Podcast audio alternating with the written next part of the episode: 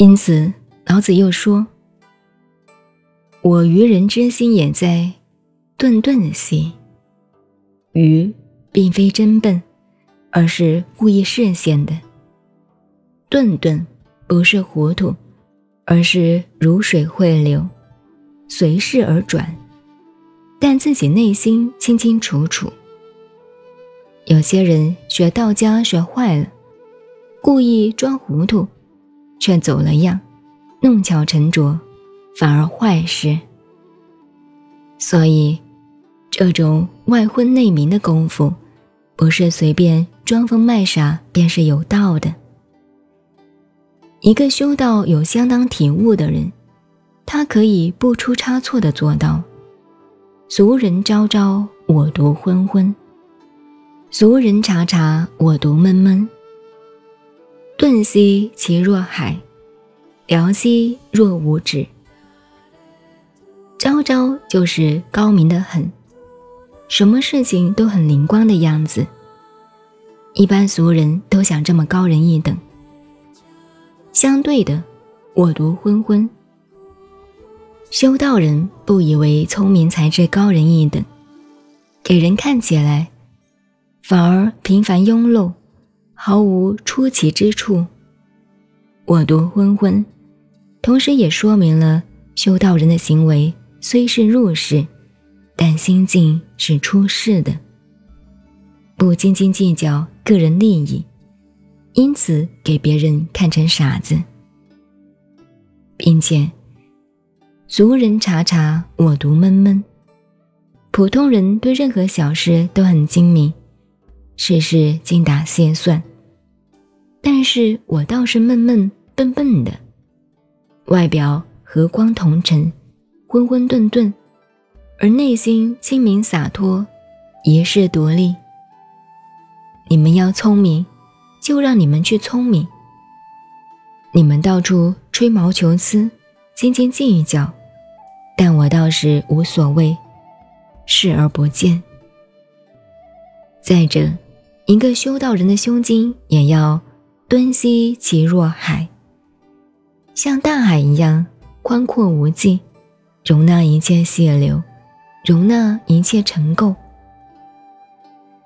儒道两家都一样，要人胸襟宽大，包容一切，这就得学习淡泊明志、宁静致远的修养，然后自己的精神思想。才能够从种种的局限中超越出来。辽西若无止，这种境界要自己住在高山上，方能有所体会。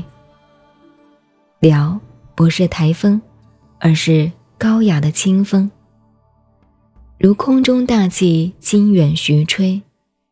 这很难用其他的字眼来形容。天风朗朗。或者看作相似的形容。尤其身处在高山夜静时分，一点风都没有，但听起来又有风的声音，像金石之声。尤其在极其宁静的心境中听来，在那高远的太空里，好像有无比美妙的音乐，虚无缥缈，人间乐曲所不能及。此即庄子所讲的天籁之音。没有到达这个境界，是体会不出的。如此，俗人有俗人的生活目的，道人有道人的生命情调。众人皆有矣，而我独顽且鄙。一般人对人生都有矣。都有目的，或者求升官发财，或者求长命百岁。而以道家来讲，人生是没有目的的，亦就是佛家所说“随缘而遇”，以及儒家所说的“随遇而安”的看法。但是老子更进一步，“随缘而遇”还不够，还要玩且比。玩是非常有个性，永远坚持不变。比，就更难做到了。所有的言行举止非常给人看不起，糟糕透了。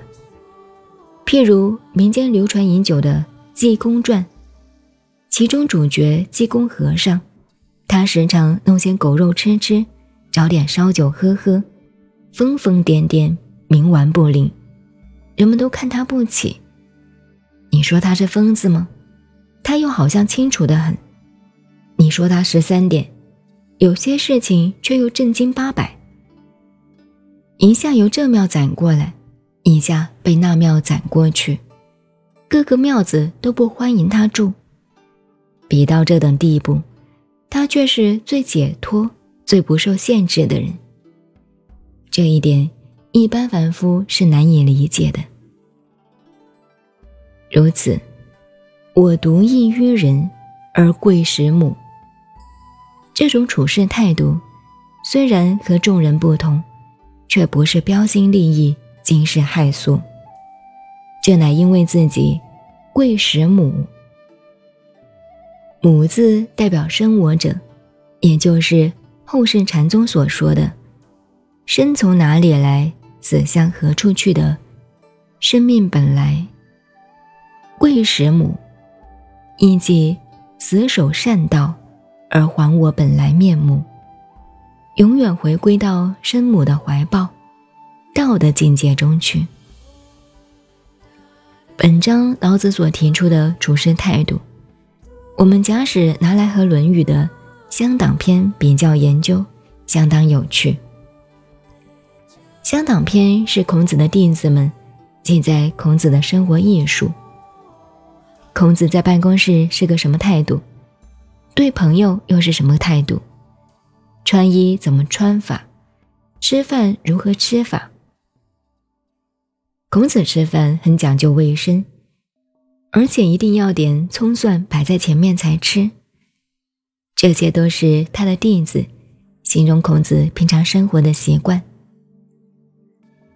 老子形容修道人入世而又出世的处事态度。